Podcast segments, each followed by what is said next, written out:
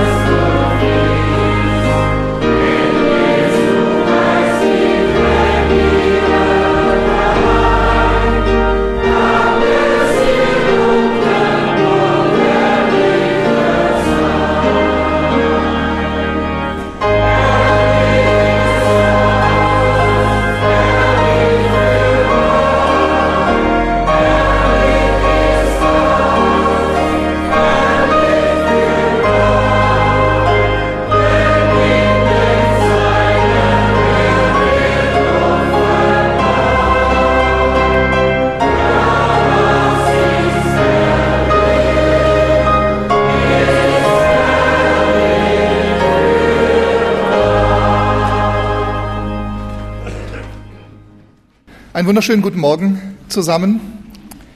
Schön, dass wir diese Gemeinschaft wieder miteinander haben dürfen. Das Thema wurde ja bekannt gegeben, ein prophetisches Gleichnis. Mit der Hilfe des Herrn und schauend auf seine Gnade wollen wir Matthäus Kapitel 13 in den folgenden Wochen durchnehmen. In diesem Kapitel also, Matthäus Kapitel 13, gibt der Herr Jesus Christus uns eine Reihenfolge von sieben Gleichnissen weiter. Sieben Gleichnisse, die er vornehmlich seinen Jüngern verkündigt hat. Das Volk hat es kaum verstanden. Diese sieben Gleichnisse, das müssen Sie sich gut merken, vielleicht, wenn Sie das auch schon zu Hause einmal nachlesen wollen, sind alle prophetischen Inhalts. Denn es geht dabei ausschließlich um das Himmelreich, Prophetie, Zukunft. Sie deuten also im Grunde genommen auf die Entwicklung des Himmelreiches hin von Israel ausgehend, auf die Gemeinde bis hin zur Wiederkunft Jesu Christi für seine Gemeinde. Also wird in diesen Gleichnissen die Zeit, die zwischen Pfingsten und der Entrückung liegt, behandelt.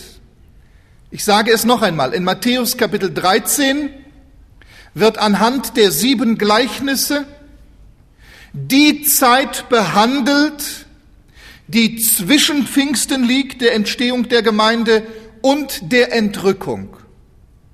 Das erste Gleichnis, das Jesus damals diesbezüglich weitergab, betrifft den Seemann und den Acker. Jetzt müssen wir heute Morgen, es geht ja darum, ein prophetisches Gleichnis, also müssen wir uns die Zeit nehmen und einmal ein wenig das Umfeld betrachten. Wie ist es überhaupt dazu gekommen, dass der Herr Jesus Christus in Gleichnisse auf einmal zu seinem Volk redete?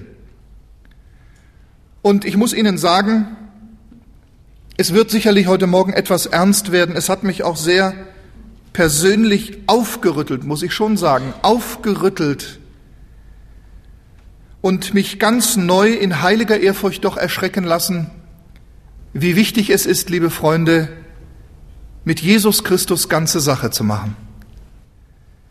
Gott hat uns in seinem Sohn alles gegeben. Wir haben vollkommene Gnade erfahren, vollkommene Erlösung, vollkommene Liebe. Aber wehe uns, wir spielen mit ihm.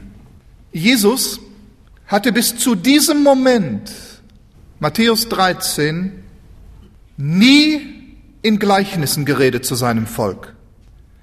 Er hat bis einschließlich Matthäus Kapitel 12 immer so gesprochen, dass ihn alle gut und deutlich verstehen konnten. Denken wir nur einmal an die Bergpredigt.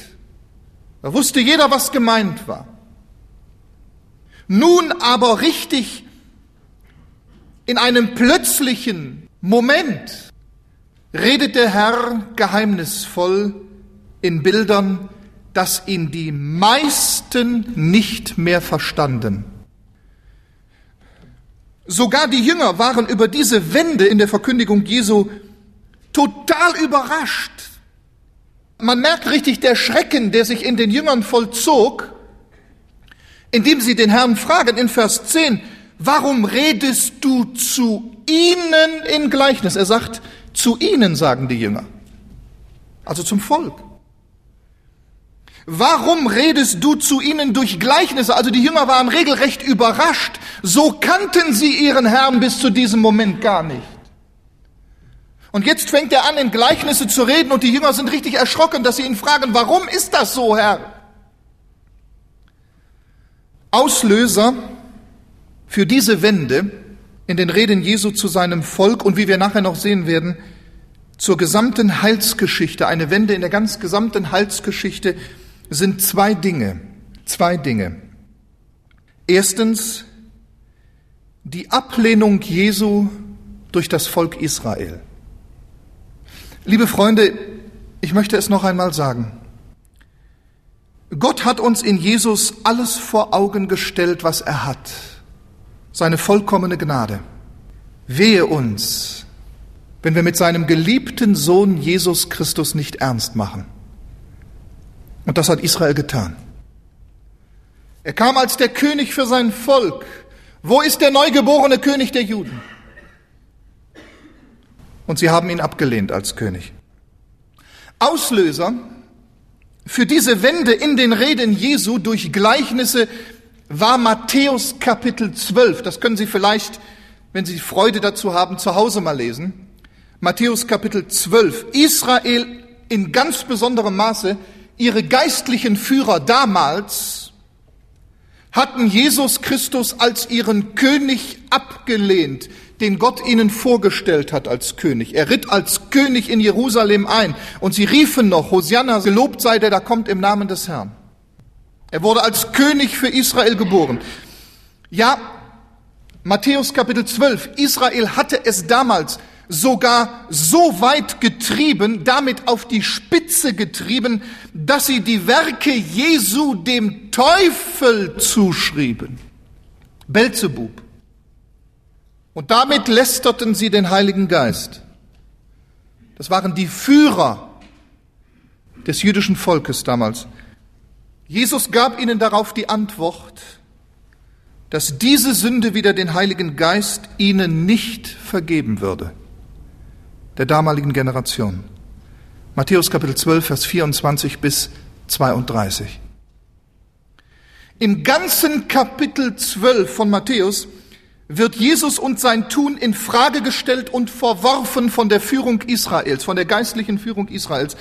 In Matthäus 12, Vers 14 und 15 lesen wir, da gingen die Pharisäer hinaus und hielten Rat wider ihn, um ihn umzubringen. Jesus aber, da er es merkte, zog sich von dort zurück und es folgten ihm viele nach und er heilte sie alle. Die damalige Generation, vorgestellt in den Pharisäern und Schriftgelehrten, sie wollten Zeichen von ihm sehen, aber nicht um an ihn zu glauben, sondern um ihn in Zweifel zu stellen. Das war ihr Motiv. Und das, obwohl er doch andauernd die legitimen Zeichen des Messias tat. Und da hat er ihnen gesagt, dies ehebrecherische Volk sucht ein Zeichen von mir, es wird ihnen kein Zeichen gegeben werden, denn das Zeichen des Propheten Jona. Steht alles in Matthäus 12. In diesem Kapitel finden wir das Kapitel der Ablehnung gegenüber Jesu. Und damit, liebe Geschwister, waren die Würfel gefallen. Die Würfel waren gefallen.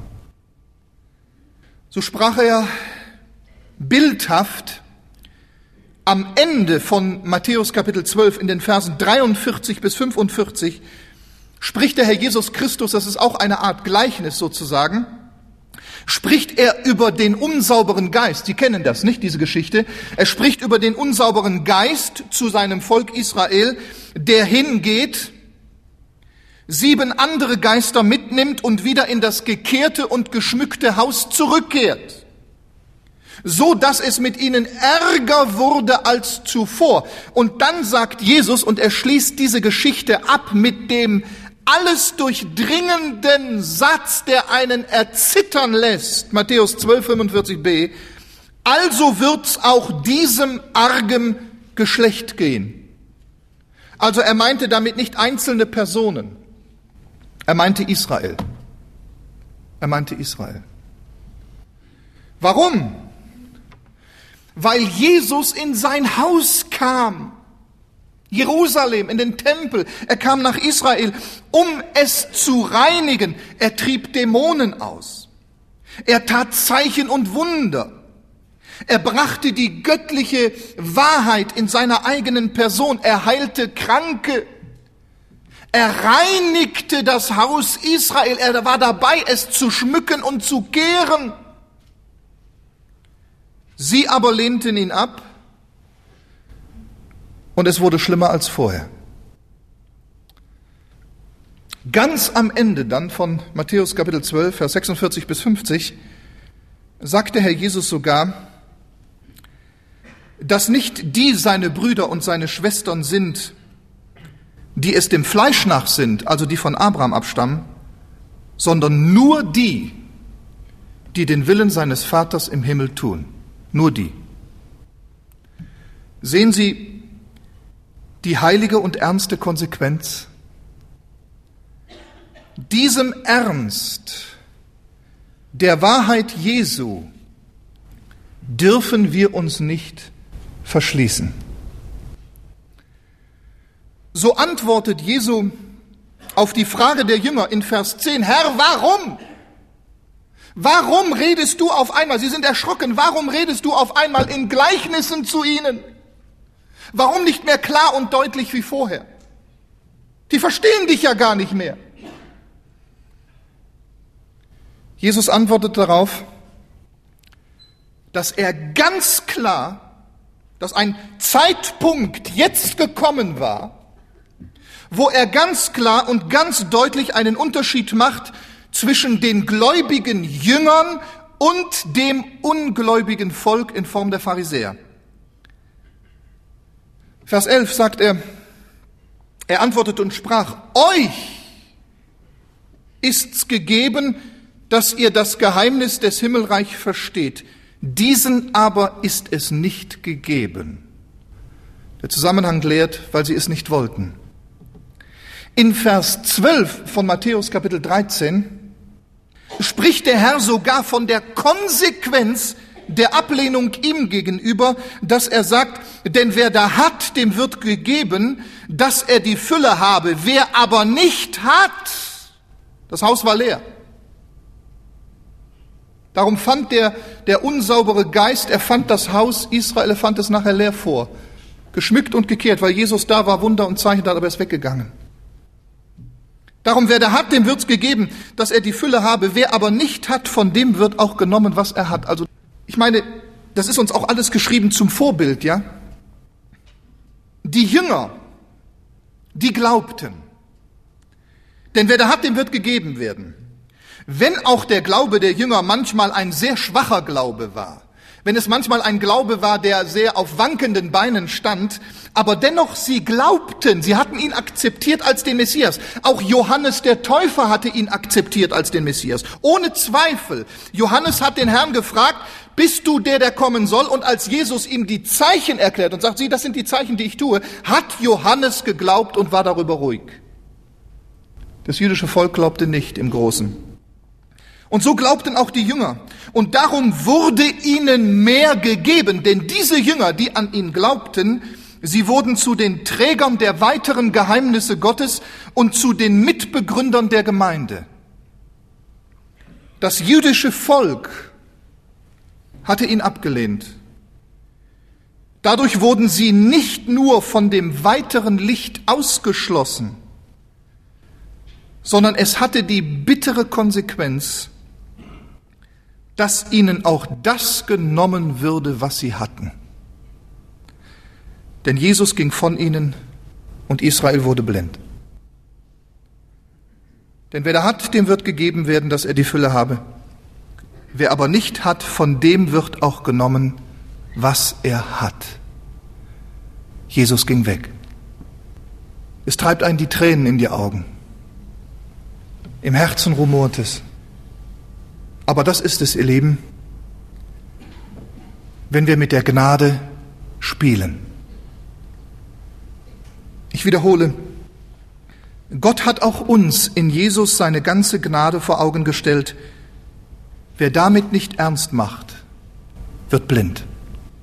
Und in den Versen 13 dann bis Vers 15 sagt Jesus sogar, dass sich damit die Weissagung des Propheten Jesaja erfüllte. Der hatte das schon gesehen. Das steht in Jesaja Kapitel 6. Darum rede ich zu ihnen durch Gleichnisse, sagt er. Sehen Sie, wovon er spricht? Ja, er spricht vom Volk Israel. Darum, sagt er, rede ich zu ihnen in Gleichnisse. Denn mit sehenden Augen sehen sie nicht und mit hörenden Ohren hören sie nicht, denn sie verstehen es nicht. Und über ihnen wird die Weissagung des Jesaja erfüllt, die da gesagt, mit den Ohren werdet ihr hören und werden es nicht verstehen und mit sehenden Augen werdet ihr sehen und werdet es nicht vernehmen. Denn dieses Volkes Herz ist verstockt und ihre Ohren hören übel und ihre Augen schlummern, auf dass sie nicht dermal einst mit den Augen sehen und mit den Ohren hören und mit dem Herzen verstehen und sich bekehren, dass ich ihnen hülfe. Sie verstanden nicht, hier wird übrigens erklärt, das ist seelsorgerlich sehr wichtig, hier wird erklärt, warum ein Mensch nicht verstehen kann. Ein Mensch kann immer dann nicht verstehen, wenn er ein verstocktes Herz hat. Israel hatte ihn nicht verstanden, weil sie ein verstocktes Herz hatten. Vers 13b, denn sie verstehen es nicht. 15a, denn dieses Volkes Herz ist verstockt. Das ist das Problem. Israel bekannte, in der Wahrheit zu stehen und das Wort Gottes zu haben. Aber die fleischgewordene Wahrheit im Worte Gottes, Jesus Christus selbst, die vor ihnen stand, lehnten sie ab. Also auf der einen Seite war es die Verstockung Israels, dass der Herr sich von ihnen abwandte und nun begann in Gleichnisse zu reden. Das ist aber nicht der einzige Grund, sondern es gibt einen zweiten Grund, der liegt in einer heilsgeschichtlichen Notwendigkeit. Es musste alles so kommen. Israels Fall musste kommen. Wir können das kaum verstehen, wir können das gedanklich kaum nachvollziehen, aber Israels Fall musste kommen damit die Nationen selig werden können. Und das ist die andere Seite. Die Offenbarung einer neuen Heilswahrheit.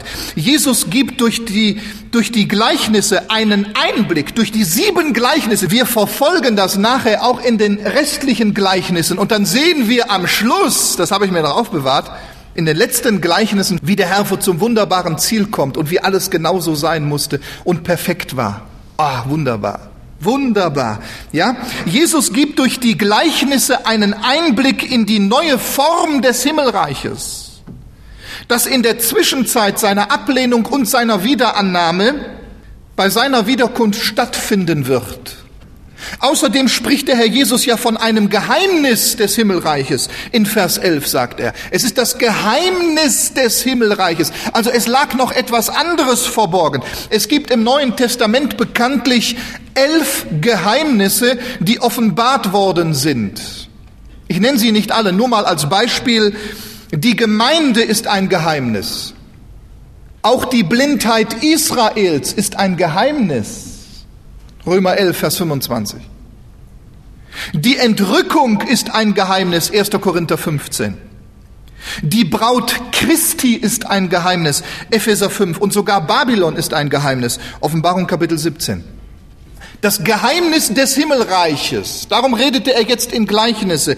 Ein Geheimnis ist in der Bibel immer eine Tatsache, die den Menschen vorher nicht bekannt war die Gott im Verborgenen gehalten hat und die ohne göttliche Offenbarung nicht erkannt werden kann. Das ist ein Geheimnis.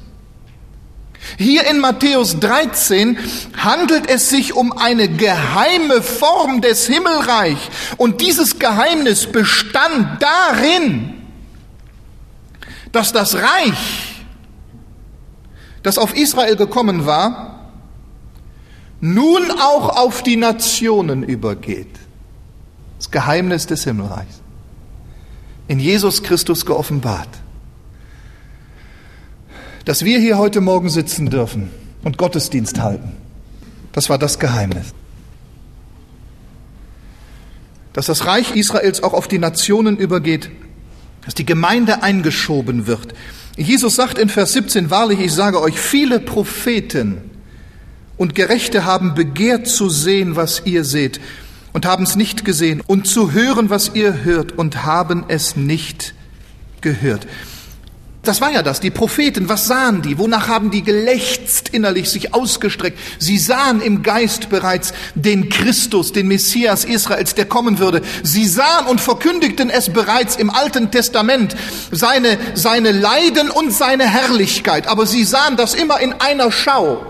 Sie haben das nie getrennt gesehen die Propheten im Alten Testament. Die haben das in einer Schau gesehen, sein Leiden und seine Herrlichkeit danach. Nun aber wird offenbar, und darin liegt das Geheimnis des Himmelreiches, dass zwischen diesen beiden Ereignissen, Jesu Leiden und Herrlichkeit, ein längerer Zeitraum liegt. Der Zeitraum der Gnade, der diese beiden Dinge auseinanderdrückt. In Matthäus 13 wird dieser Zwischenraum zum ersten Mal gleichnishaft hervorgehoben und in diesen sieben Gleichnissen verkündigt durch Jesus Christus, was zwischen der Verwerfung und der Wiederannahme des Messias auf dieser Erde geschieht. Die Jünger haben das nachher verstanden. Die haben das nachher verkündigt, die haben diese Geheimnisse im Neuen Testament dargelegt in ihren apostolischen Briefen. Ja, Apostel Paulus zum Beispiel, das Geheimnis der Entrückung, das Geheimnis der Gemeinde, das Geheimnis Babylons, und das Geheimnis der Braut Christi und all diese Dinge. Israel ist bis heute blind dafür. Hier hat es angefangen. Bis heute verstehen sie es nicht. Und nun beginnt der Herr und spricht von diesem Gleichnis vom Seemann. Es beginnt damit, dass der Herr Jesus das Haus verlässt und ans Meer geht. Matthäus 13, 1. Sehen Sie, in Kapitel 12, da haben wir das Kapitel, wo Israel den Messias ablehnte und jetzt heißt es, wo der Herr in Gleichnissen anfängt zu sprechen, heißt es in Matthäus 13, 1, an demselben Tag ging Jesus aus dem Haus und setzte sich ans Meer. Das Haus auf festem Land ist ein Bild für Israel und ihren Tempel, Jerusalem. Das Meer in der Bibel, bis in die Offenbarung hinein, ist ein Bild für die Nationenwelt. An demselben Tag ging Jesus aus dem Haus und setzte sich an das Meer. Also beginnt Matthäus Kapitel 13 schon mit der Andeutung dieser heilsgeschichtlichen Wende. Verstehen Sie das? Jesus hat das Haus Israel verlassen und ist an das Meer der Nationen gegangen, weil sie ihn nicht aufgenommen haben und weil es heilsgeschichtlich notwendig war. Das ist es, was der Herr in Matthäus 12 mit dem Dämon andeutet, der ausgefahren war und nun siebenmal Ärger zurückkommt. Ich denke, wir lesen das doch nochmal. Matthäus 12 ab 43.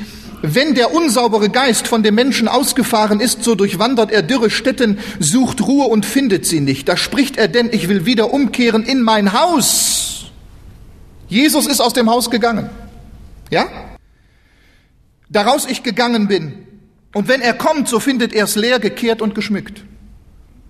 So geht er hin und nimmt zu sich sieben andere Geister, die ärger sind denn er selbst. Und wenn sie hineinkommen, wohnen sie all da und es wird mit demselben Menschen hernach ärger, denn es zuvor war. Und jetzt der Schlüssel. Also wird's auch diesem argen Geschlecht gehen. Israel. Warum fand der Dämon das Haus Israel leer vor, gekehrt und geschmückt? Weil Jesus da gewesen war. Er hat Zeichen und Wunder getan. Er hat Kranke geheilt. Er hat Israel gereinigt. Er war dabei. Er selbst war da. Die Herrlichkeit Gottes in Jesus Christus war da. Und am Kreuz von Golgatha hat Jesus Christus die Reinigung auch für sein Volk Israel, für sein geliebtes Volk Israel vollbracht. Sie wollten es aber nicht. Und jetzt ging er weg. Er ging weg. Und darum heißt es, der Dämon findet das Haus leer. Jesus war nicht mehr da, gekehrt und geschmückt. Und was passierte jetzt? Es kamen die Römer und sie zerstörten alles und es wurde siebenmal ärger. Von nun an regierten die Nationen in Israel und taten, was sie wollten. Und damit erfüllte sich nahezu 1900 Jahre das Wort Jesu aus Matthäus 23, Vers 38. Siehe, euer Haus soll euch wüst gelassen werden. An demselben Tag ging Jesus aus dem Haus. Das sagt der Herr über Jerusalem, nicht wahr?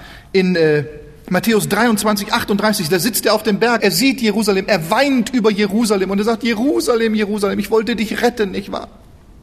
Und dann sagt er aber nachher das Gerichtswort, siehe, euer Haus soll euch wüst gelassen werden, denn er ist weggegangen. Jesus ist indessen an das Meer der Nationen gegangen und was hat er da getan? Da hat er sich jetzt ein anderes Feld gesucht. Das deutet er an in Matthäus 21, in Vers 39 bis 41 dem Gleichnis vom Weingärtner. Da, da, da, sagt er das ja, den Juden sagt er das, den Pharisäern und Schriftgelehrten. Und sie nahmen ihn im Gleichnis und sie nahmen ihn, den Sohn des Weingärtners, stießen ihn zum Weinberg hinaus und töteten ihn. Das war Jesus. Und dann fragt er das jüdische Volk, wenn nun der Herr des Weinbergs kommt, was wird er mit diesen Weingärtnern tun? Also mit diesem Geschlecht, die ihn verworfen haben. Sie sprachen zu ihm, er wird die Übeltäter übel umbringen und den Weinberg anderen Weingärtnern verpachten, welche ihm die Früchte zu ihrer Zeit abliefern werden. Also es geht um Frucht. Und in Matthäus 13, in dem ersten Gleichnis, geht es um die Frucht, um das vierfache Ackerfeld.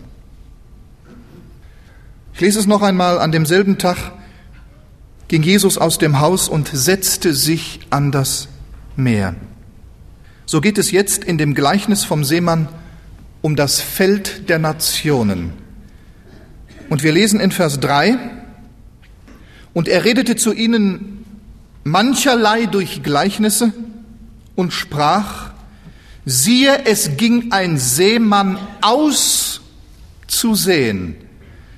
Also er sagt ganz deutlich, der Seemann ging aus zu sehen, außerhalb Israels nun auf das Feld der Nationen. Darum lassen Sie mich das nochmal sagen. Alles, was jetzt in diesen sieben Gleichnissen weitergegeben wird, betrifft die Zeit zwischen Jesu Verwerfung und Wiederannahme durch Israel. Die Zeit der Nationen ist hier in einem Geheimnis des Himmelreiches angesprochen. Die Entwicklung des Geheimnisses der Gemeinde.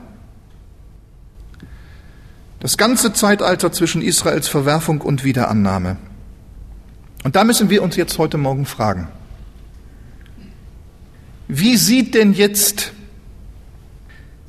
diese Aussaat in der Nationenwelt aus? Der Seemann, wer ist das, der Seemann?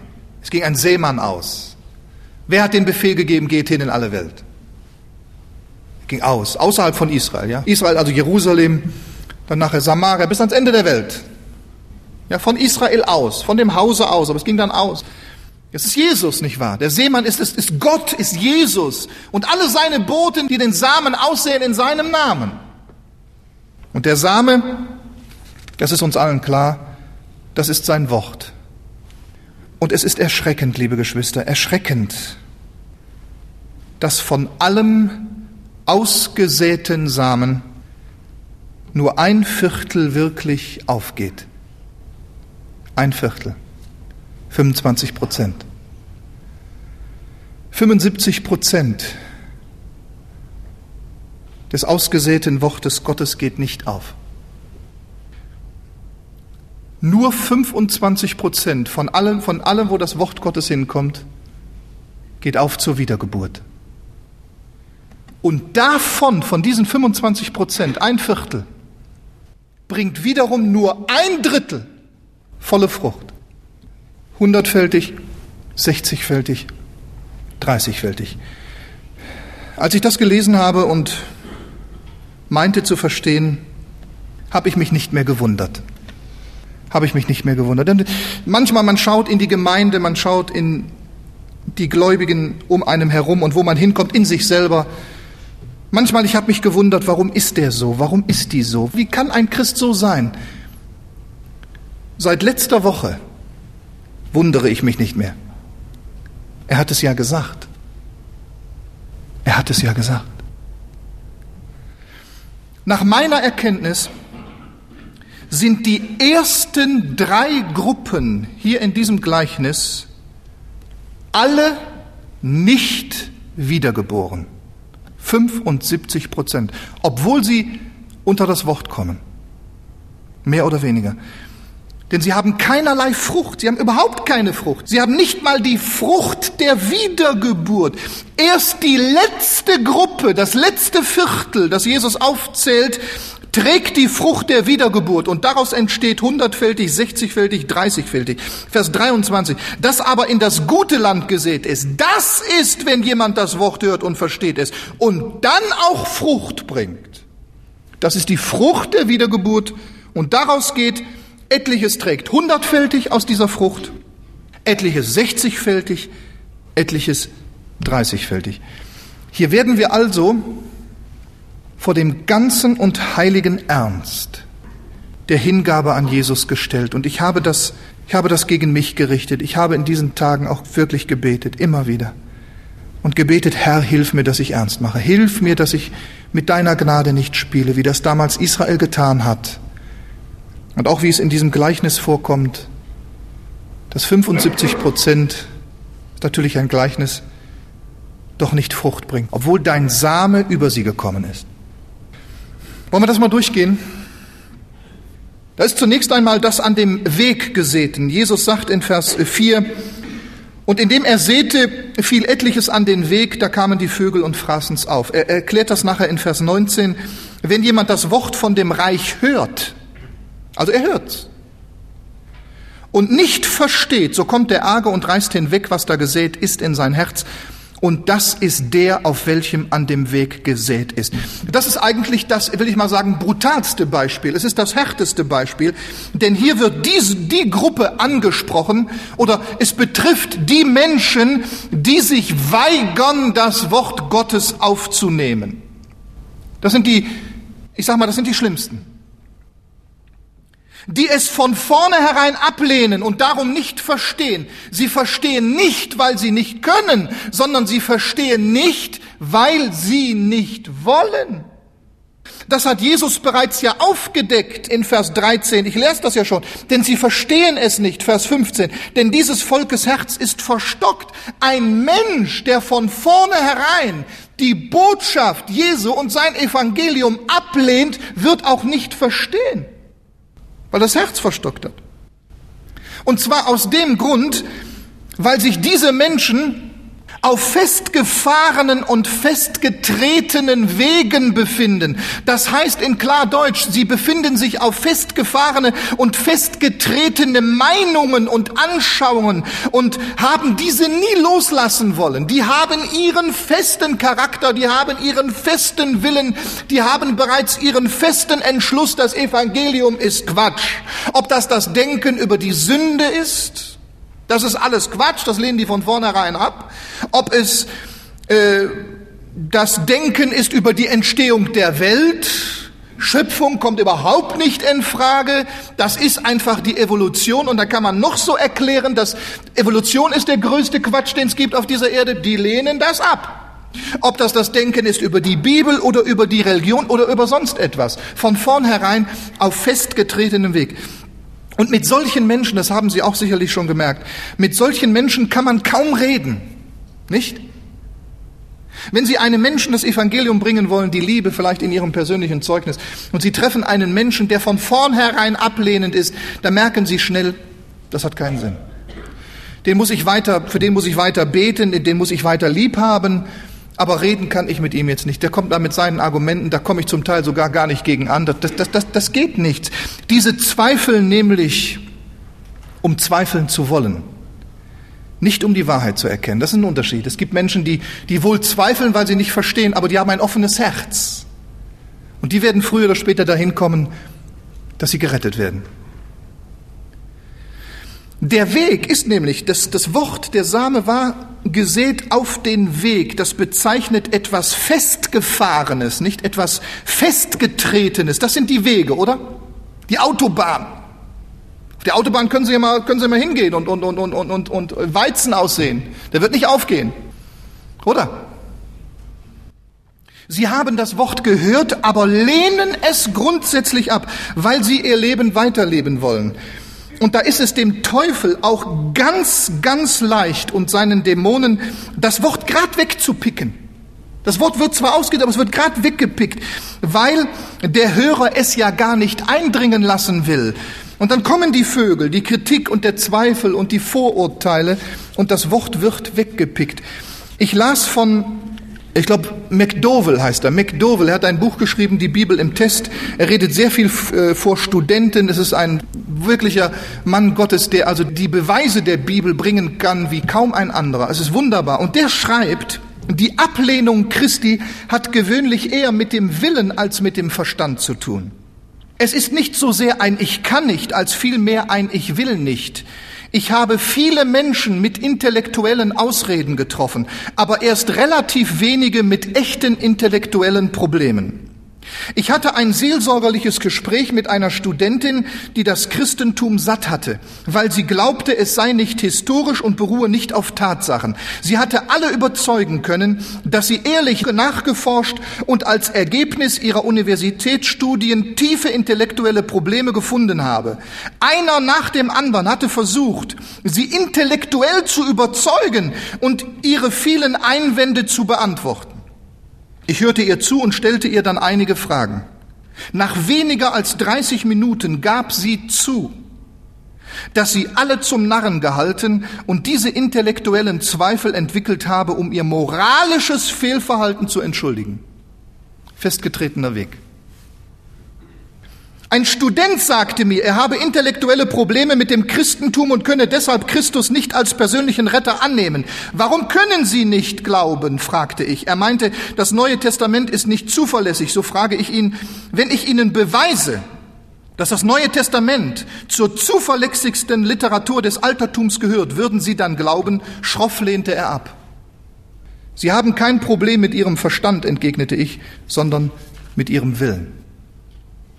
Das ist es, was Jesus hier aufdeckt. In Johannes 5,18 erklärt der Herr dann auch, dass diese Menschen nicht von Gott geboren sein können, weil es da heißt, wir wissen, dass jeder, der aus Gott geboren ist, nicht sündigt, sondern wer aus Gott geboren ist, hütet sich und der Arge tastet ihn nicht an. Verstehen Sie? Jeder, der wiedergeboren ist, wird von dem Argen nicht angetastet. Hier aber heißt es, es kommt der Arge und reißt hinweg, was gesät ist. Von vornherein, weil sie nicht wiedergeboren sind. Das zweite, das auf das Steinige gesäte. Es heißt in Vers 5 und 6, etliches fiel in das Steinige, wo es nicht viel Erde hatte und ging bald auf, darum, dass es nicht tiefe Erde hatte. Als aber die Sonne aufging, verwelkte es und dieweil es nicht Wurzel hatte, ward es dürre. Jesus legt das aus in Vers 20 und 21. Das aber auf das Steinige gesät ist, das ist, wenn jemand das Wort hört und es bald aufnimmt mit Freuden. Aber er hat nicht Wurzel in sich, sondern er ist wetterwendisch, wenn sich Trübsal und Verfolgung erhebt um des Wortes willen, so ärgert er sich alsbald. Also jetzt geht der Herr schon einen Schritt weiter und jetzt wird es schon ein bisschen komplizierter. Das eine ist ganz klar, nicht wahr, für uns alle. Da gibt es Menschen, die lehnen ab, die wollen das Wort gar nicht, das wird gerade weggepickt, weg ist es, also gut, gar keine Grundlage zur Wiedergeburt. Jetzt wird es schon gefährlicher. Es geht hier bei um Menschen, die man in der Gemeinde schon antreffen kann. Es geht um Menschen, die das Wort Gottes oberflächlich aufnehmen. Vielleicht seelisch, enthusiastisch, aber nicht wirklich in der Buße. Es liegt nur eine dünne Erdschicht über dem Fels. Dabei handelt es sich um Personen, die ein anfängliches, oberflächliches Interesse zeigen. deren Antwort aber nicht aus dem Herzen kommt. Sie haben keine Wurzel in sich, sagt Jesus.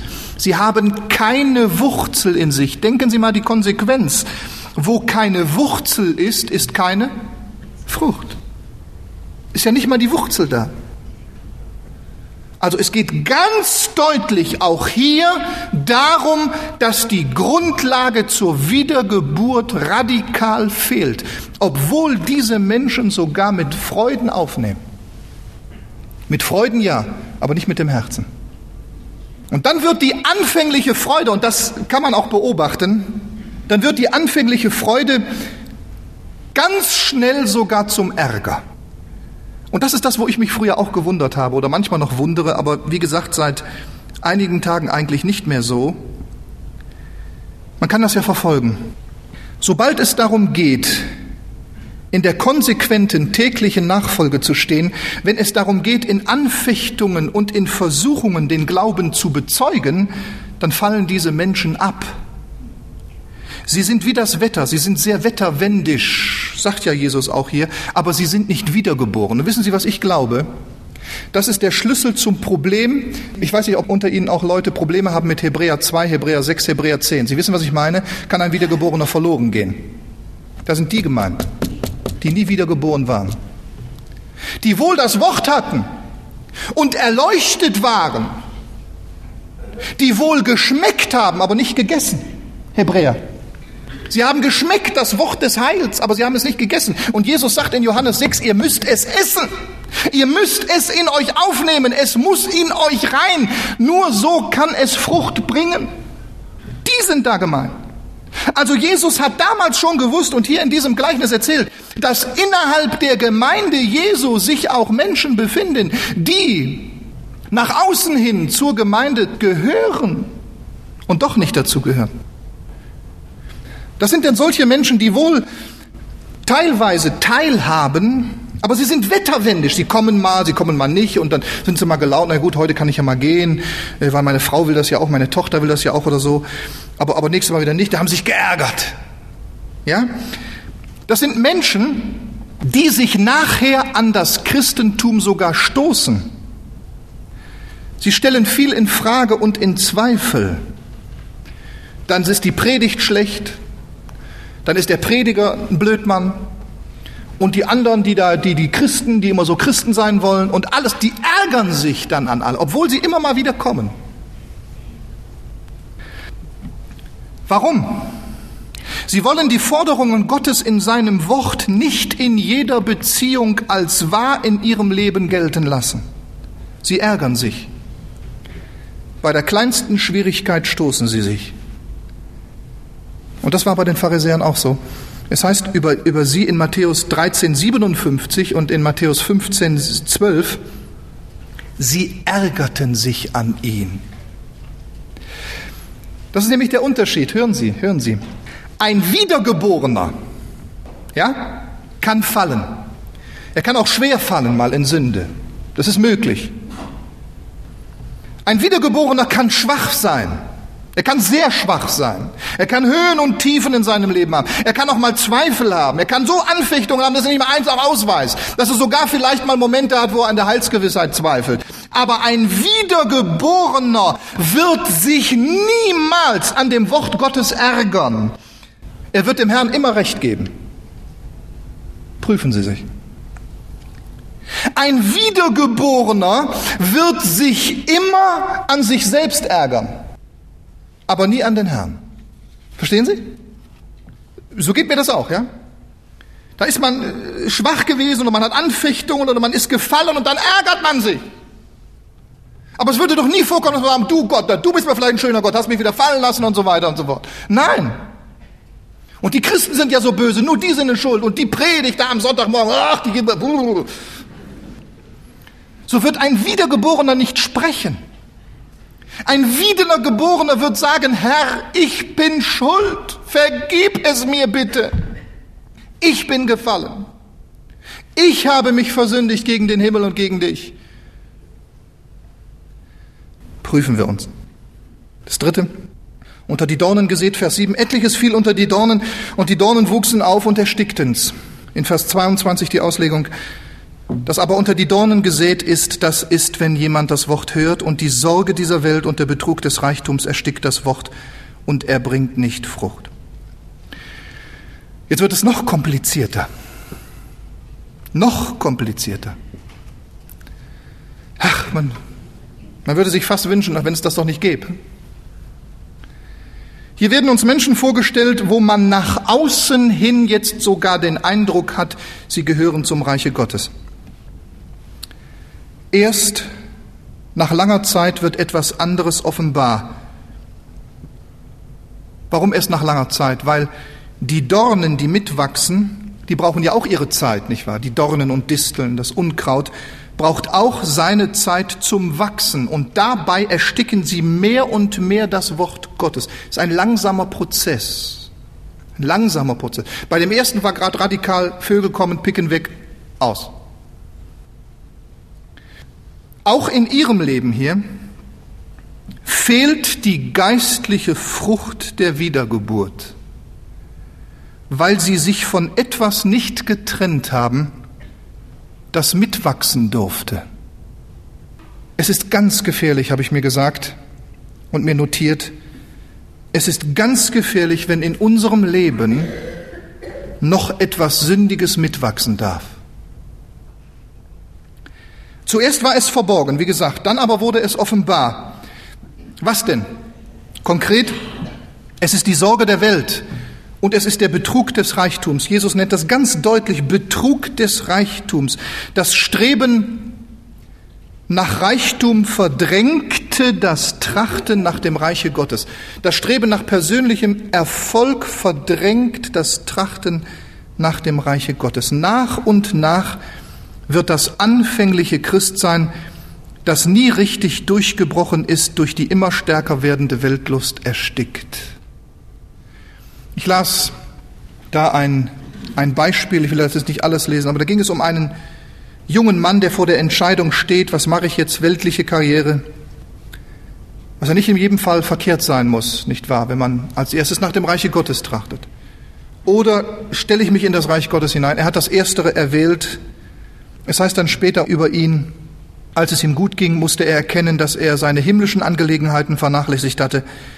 Er wollte sich bald zur Ruhe setzen und sagte, er wolle sich nunmehr um geistliche Angelegenheiten kümmern, doch Gott lässt sich nicht spotten, heißt es hier. Der Mann setzte sich zur Ruhe und starb nur wenige Monate später. Er hinterließ 90.000 und ein geistlich verschwendetes Leben. Die Dornen wuchsen mit und haben am Ende alles erstickt. Und jetzt am Schluss das auf das gute Land gesäte. Vers 8. Etliches fiel auf gutes Land und trug Frucht, etliches hundertfältig, etliches sechzigfältig, etliches dreißigfältig. Wer Ohren hat zu hören, der höre.